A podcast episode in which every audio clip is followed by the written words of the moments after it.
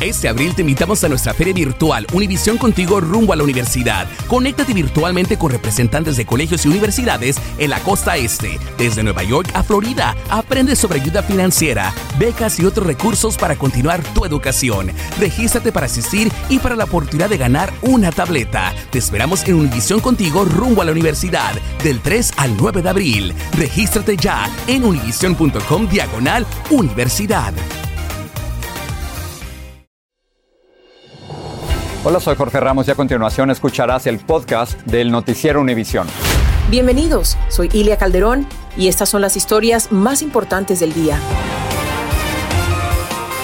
Estas son las principales noticias hoy martes 23 de agosto. Una niña de 5 años murió arrastrada por la corriente del río Bravo cuando un grupo de migrantes intentaba cruzar hacia Estados Unidos. Ya son cuatro los menores fallecidos en 24 horas. Ha sido muy, muy mortal y es muy riesgoso estar cruzando. ¡Justicia! ¡Justicia! Decenas de periodistas protestaron en ciudades mexicanas por el asesinato de Freddy Román, el decimoquinto periodista asesinado en México en lo que va del año. Fuertes tormentas han estado causando severas inundaciones en los estados del sur, sobre todo en Texas, donde el gobernador Greg Abbott declaró estado de emergencia en 23 condados. Y Nueva York, Oklahoma y la Florida celebran hoy elecciones primarias. Los votantes floridanos escogen al rival demócrata del gobernador republicano Ron DeSantis. Este es Noticiero Univisión con Jorge Ramos e Ilia Calderón. Muy buenas noches. Una niña se ahogó tratando de cruzar el río que separa a México de los Estados Unidos y con esto comenzamos el noticiero. Y desafortunadamente este tipo de tragedias se está repitiendo. Así es, Jorge. Las últimas 24 horas han muerto cuatro menores en el intento de cruzar la frontera. Una de ellas es la pequeña Margaret Sofía, de cuyo triste caso nos habla Taray Rivero. Desconsolada y sin poder contener el llanto estaba esta madre guatemalteca luego de que su hijita de cinco años se la arrebatara la corriente del río Bravo cuando intentaban cruzar a Estados Unidos. Mientras paramédicos en la ciudad de Juárez trataban de asistirla y calmar a Silvia García del Carmen, quien no hallaba consuelo. Con una cuerda, las autoridades mexicanas lograron rescatar a la menor, Margaret Sofía García, a quien uno de los bomberos cargó en sus brazos para brindarle ayuda, pero ya era demasiado tarde. La niña había perdido la vida. A ambas las esperaba en Estados Unidos su hermana, Julia Joana García. Pero a mí sí me gustaría poder abrazar a mi hermano, poder luchar junto con ella, poder tomarla de la mano y decirle, hermana, salgamos adelante juntas. Julia solo sabe que su hermana se encuentra en México recibiendo atención médica y que su salud mental está extremadamente afectada, según le comunicó el médico. Ellos lo que andaban buscando era darle un mejor futuro al otro niño que mi hermana tiene, es discapacitado. Su familia asegura que madre e hija lo arriesgaron todo para Julio, el otro hijo de Silvia de nueve años, quien no puede caminar ni hablar debido a una parálisis. Hola mamá chula, ¿cómo está? Ya estamos en el hotel, ya acabé de comer, me estaba tomando una agüita. Esta es la voz de la pequeña Margaret. Es uno de los últimos audios que le envió a su tía en Kansas mientras avanzaba con su madre en la travesía, donde días después perdería la vida. Ella es una de cuatro menores que han fallecido mientras cruzaban el río fronterizo en las últimas 24 horas. Ha sido muy, muy mortal y es muy riesgoso estar cruzando. Hay partes donde se amplía el, el cauce a esto se suman las lluvias que aumentan el nivel del agua. Aún así, cientos de familias continúan arriesgándolo todo con tal de cumplir el sueño americano. Las autoridades guatemaltecas ya están al tanto de este caso y dicen que ayudarán a la madre con los trámites necesarios para repatriar el cuerpo de la niña de cinco años. Regreso al estudio. Qué dolor tan profundo para esta familia. Muchas gracias, Danay. En otro lado de la frontera hubo un enfrentamiento entre agentes y dos migrantes que cruzaron desde Tijuana hacia San Diego. Imágenes del incidente sugieren que los indocumentados se resistían al arresto mientras los agentes fronterizos trataban de neutralizarlos. Jorge Fregoso tiene detalles de este altercado que aún no se sabe quién y por qué se habrá originado. Momentos de tensión se vivieron en la frontera entre Tijuana e Imperial Beach para detener a dos inmigrantes que cruzaron Estados Unidos. Un video muestra a una persona sometida en el suelo por un agente, mientras un hombre reta a un patrullero fronterizo. Con una macana, el uniformado trata de mantenerlo alejado. Otro oficial intenta abordar al sospechoso por detrás, pero solo lo distrae. Segundos después, un tercer agente logra derribarlo de un golpe y finalmente lo detienen. Testigos dicen que eran dos migrantes que cruzaron colgándose del muro y que intentaban entregarse a las autoridades de Estados Unidos. La inmigración sacó la barrita y con eso le daba en los brazos dos o tres veces ocasionalmente. Agrega que el altercado habría ocurrido por algo que dijo o hizo el inmigrante y le molestó al uniformado. Pero sí fue muy triste, ves, ves todo lo que ocurrió y cómo fue todo eso porque pues en realidad fue una sorpresa para todos. Desde el lado mexicano, testigos del incidente expresaron su enojo por la actitud de los agentes y empezaron a gritarles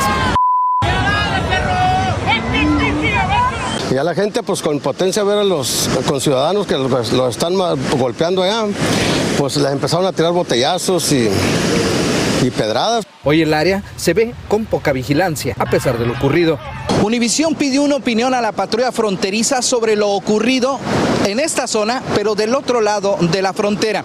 Nos dijeron que no harían ningún comentario porque el FBI es quien lleva la investigación. También buscamos su opinión sin obtener una respuesta. Tijuana, México, Jorge Fregoso, Univisión. Otras noticias, las tormentas, la lluvia y el viento se han extendido hoy por casi todo el sur de los Estados Unidos, aunque Texas ha sido el estado más afectado. Las cosas hoy están mejor ahí. Sin embargo, el gobernador Greg Abbott declaró una emergencia de más de 20 condados. Laura Cruz se informa desde Dallas, que es por supuesto una de las ciudades más afectadas. La familia Villas hoy trataba de secar su casa, que se inundó completamente. En las paredes están las marcas de la altura que alcanzó el agua, que hoy los tiene en la calle. Todo perdimos, las camas, la ropa, zapatos, mis niños, todo perdieron, juguetes, ah, todo estaba flotando, el refri se nos cayó de lado porque el agua lo levantó y lo tiró, la lavadora también. El piso, además deben cambiarlo. Y así poco a poco iban sacando su vida en estos contenedores. Este trampolín y este carro estaban así este lunes. Es la octava vez que se inunda su casa, pero jamás como esta vez. Es algo muy fuerte. La señora María trata de contener el llanto y es que así se veía su patio ayer. Su casa es pérdida total y aunque ella sí tiene seguro, no podrá recuperarlo todo. Todo esa mercancía que se mojó, que se perdió, Anoche durmió en un hotel y hoy no sabe a dónde irá. Que no sabes qué hacer.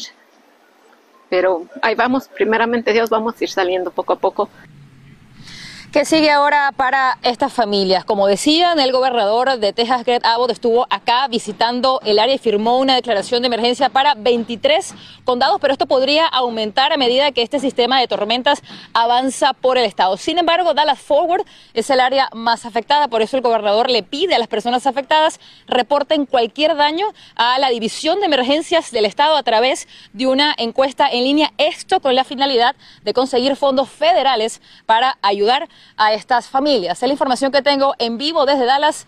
Vuelvo contigo, Ilia. Muchas gracias, Laura, por tu información. Y a unas 350 millas de Dallas, la preocupación de muchos tejanos es el reinicio de las clases en la ciudad de Uvalde, donde ocurrió la masacre de 19 menores y dos maestros mayo pasado. Muchos alumnos dicen que aún no se sienten seguros ni preparados para volver a las aulas y algunos han optado por clases en línea aprobado por el Estado. Marlene Guzmán nos amplía. I'm just glad I'm not going back to school. You don't feel ready? Why? Because I'm scared.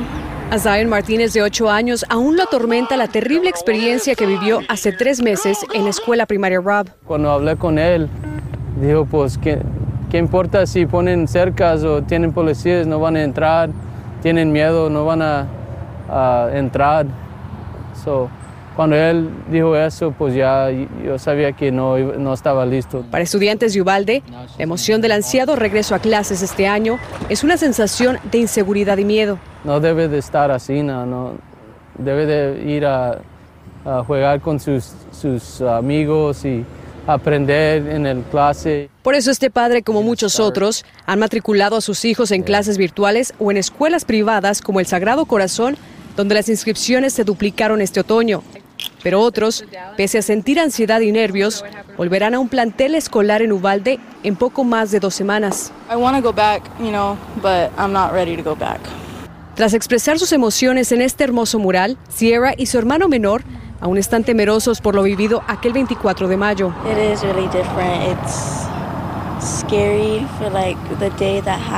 A pesar de que más de 30 agentes del Departamento de Seguridad Pública de Texas estarán patrullando las escuelas de Uvalde, esto no es suficiente para que los alumnos sientan la confianza de volver a un salón de clases. La instalación de una nueva cerca de unos nueve pies en dos primarias a las que acudirán los estudiantes de Rob no es suficiente para muchos de ellos. La cerca pueden con una mueble pasar por la cerca. Es muy fácil. En Uvalde, Texas, Marlene Guzmán, Univisión. Bueno, hoy sabemos por qué hubo un allanamiento en la casa de Donald Trump en la Florida. Él había devuelto más de 100 documentos clasificados en enero de este año. Pero la agencia Jorge había exigido su devolución, pero creen que Trump mantenía otros documentos clasificados en Mar-a-Lago. Y exactamente de eso, de ahí habría partido la decisión del Departamento de Justicia de registrar la residencia de Trump bajo la sospecha de que había muchos documentos más. Claudia Uceda tiene lo último sobre este caso.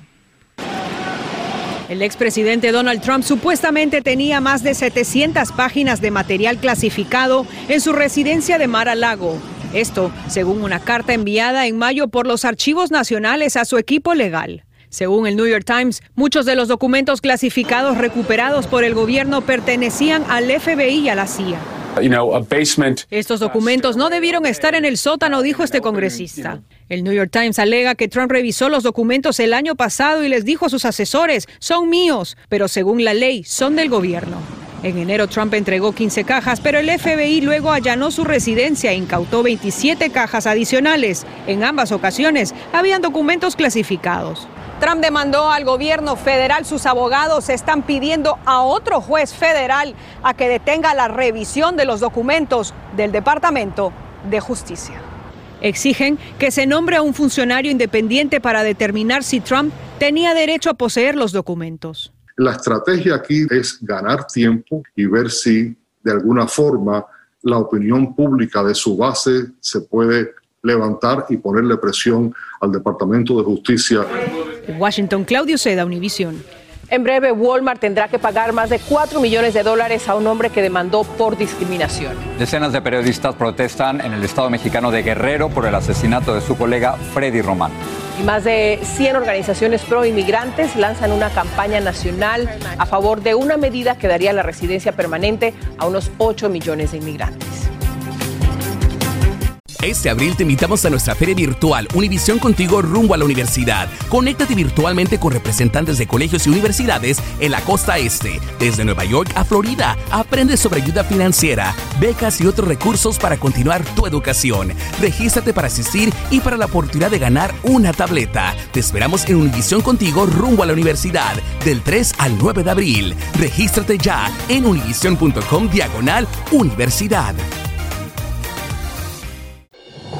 Estás escuchando el podcast del noticiero Univisión. Una mujer acusada de matar a tiros a dos personas y herir a una tercera ayer en Atlanta compareció en una corte en forma virtual. La mujer de 34 años fue arrestada en el aeropuerto de Atlanta dos horas después del tiroteo. El juez le negó la libertad bajo fianza. Un fiscal dijo que retirarán los cargos de asesinato a dos policías de Atlanta por la muerte a tiros de Rayshard Brooks, un afroamericano de 27 años. Señaló que los agentes actuaron de manera razonable ante una amenaza mortal. En junio de 2020, Brooks le quitó la pistola eléctrica a la gente que intentaba arrestarlo por conducir bajo la influencia de sustancias. Cuando apuntó a un policía, este le disparó y lo mató. Walmart deberá pagar 4 millones 400 mil dólares en daños a un hombre que demandó a esa cadena de tiendas. Michael Mangum dijo que mientras compraba en marzo del 2020, un empleado lo siguió dentro de la tienda, le ordenó salir y llamó a la policía. Pero los agentes se negaron a sacar a Mangum porque el empleado tenía reputación de llamar a la policía sin motivo. Un jurado declaró culpable a dos hombres de conspirar para secuestrar a la gobernadora demócrata de Michigan, Gretchen Whitmer. En el 2020. La Fiscalía describió a los acusados como parte de una conspiración de extremistas de derecha para provocar una guerra civil en el país. Ha sido un día de elecciones primarias en Nueva York, en la Florida y en Oklahoma. En Nueva York, el rediseño electoral obligó a titulares demócratas a enfrentarse por los mismos escaños. Y en la Florida, los electores demócratas deciden el rival del gobernador republicano Ron DeSantis. De esto nos habla Tiffany Roberts.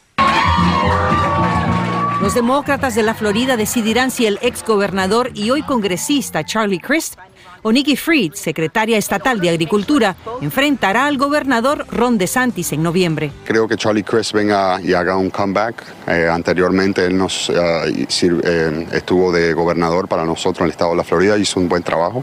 Nikki Fried, first Commissioner of Agriculture. Nikki Fried, quien es miembro del gabinete estatal, criticó fuertemente a la vicegobernadora Janet Núñez, quien dijo que ella y DeSantis estaban considerando enviar a los indocumentados cubanos al estado de Delaware, haciendo alusión al estado del presidente Biden.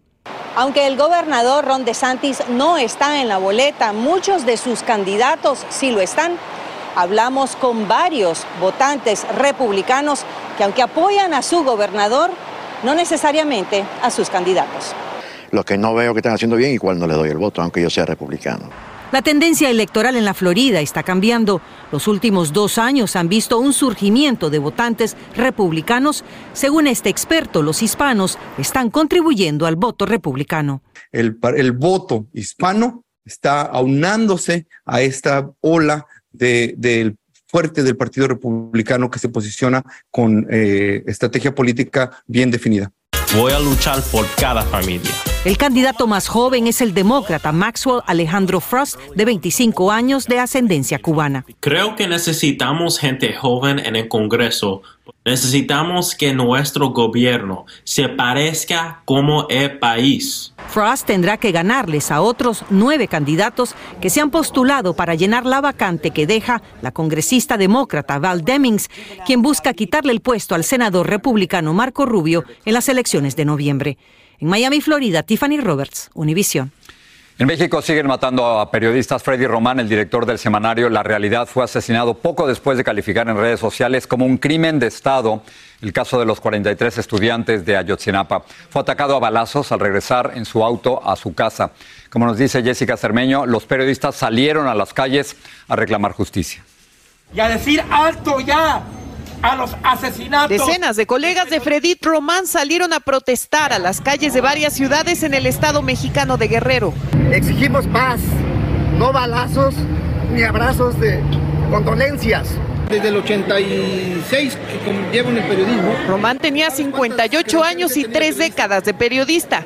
Escribía columnas de opinión y era fundador del semanario La Realidad. Los agentes llegaron hasta su casa en Chilpancingo, la capital guerrerense, porque dos sicarios le dispararon cuando estaba dentro de su auto rojo. Hoy fue velado por sus conocidos y amigos y ni la vigilancia en el lugar les quitó a sus familiares el terror. Que los ministerios públicos investiguen junto con la policía ministerial, que no sea una estadística más. El hijo de Freddy, Vladimir Román, fue asesinado el primero de julio mientras caminaba en una céntrica calle de Ocotito, cerca de Chilpancingo. Vladimir trabajaba vendiendo pollo, una actividad controlada por el crimen organizado en la región. Freddy comenzó a investigar y le exigió a la fiscalía que investigara el asesinato de su hijo. Sucede que lo amenazaron de muerte. Le dijeron que dejara de investigar si no se iba a morir. Un abrazo, mi tristeza. El presidente lamentó la muerte, pues es el decimoquinto periodista asesinado en 2022, un terrible récord. Quienes lo conocían exigen una investigación profunda y ver eh, si el trabajo periodístico incomodó a alguien. Eh, precisamente ayer escribía, antes de que lo asesinaran, escribía acerca de la situación de los normalistas. Los 43 estudiantes de Ayotzinapa desaparecidos. Es que según la Organización Internacional Artículo 19, durante la primera mitad de este 2022, cada 14 horas un periodista sufrió un atentado violento en este país. Antes de él, el gobierno federal reconocía solo 12 periodistas asesinados y por sus muertes han sido detenidas 29 personas, aunque ni así la muerte deja de aparecer. En México, Jessica Cermeño, Univisión. Continuamos en México. Sentenciaron a más de 10 años de cárcel al presunto asesino de los dos perritos socorristas Atos y Tango en el 2021. Además, Vicente Benjamín N., de 60 años, pagará un equivalente a más de 10 mil dólares como reparación del daño causado al envenenar a los perros. Esta sentencia sienta un precedente a nivel nacional contra quienes cometen abusos contra animales. La vicepresidenta argentina Cristina Fernández de Kirchner atacó a los fiscales que pidieron una condena de 12 años de prisión para ella. Está acusada de corrupción, ella dijo que eso es ficción, pero los fiscales aseguran que Fernández dirigió un grupo delictivo que otorgó de manera irregular 51 obras a un empresario, ha llegado a ella, y la acusaron de estafarle mil millones de dólares al Estado. También en Argentina un juez negó el pedido del, eh, de Nicolás Maduro de para tener representación legal en el caso del avión venezolano iraní retenido en el aeropuerto Ezeiza de Buenos Aires. Autoridades argentinas investigan si la tripulación de la aeronave tiene vínculos con posibles actividades terroristas iraníes en el país suramericano. Pasamos con Patricia, quien tiene un adelanto de lo que nos ofrecen esta noche. Patricia. Claro que sí, gracias Jorge. Bueno, se espera que el presidente Joe Biden anuncie mañana una condonación de parte de la deuda por préstamos estudiantiles. La propuesta sería cancelar 10 mil dólares de deuda estudiantil a las personas cuyos ingresos no superen los 125 mil dólares al año. Y también una inmigrante salvadoreña asegura que agentes de la patrulla fronteriza la golpearon al detenerla en California y luego le presentaron cargos criminales, pero dice que lo que más le duele es que la encerraron y la mantuvieron separada de sus hijos por cinco meses. Le diremos cómo terminó su caso cuando intervinieron algunas organizaciones a favor de los inmigrantes. Estoy más esta noche en la edición nocturna. Los espero. Patricia, gracias. Sigue este podcast en las redes sociales de Univision Noticias y déjanos tus comentarios. Varias organizaciones comunitarias buscan convencer al Congreso de cambiar la llamada ley de registro. Y se refieren precisamente al tiempo que tiene un indocumentado viviendo en el país para poder solicitar la residencia permanente. Jaime García nos explica.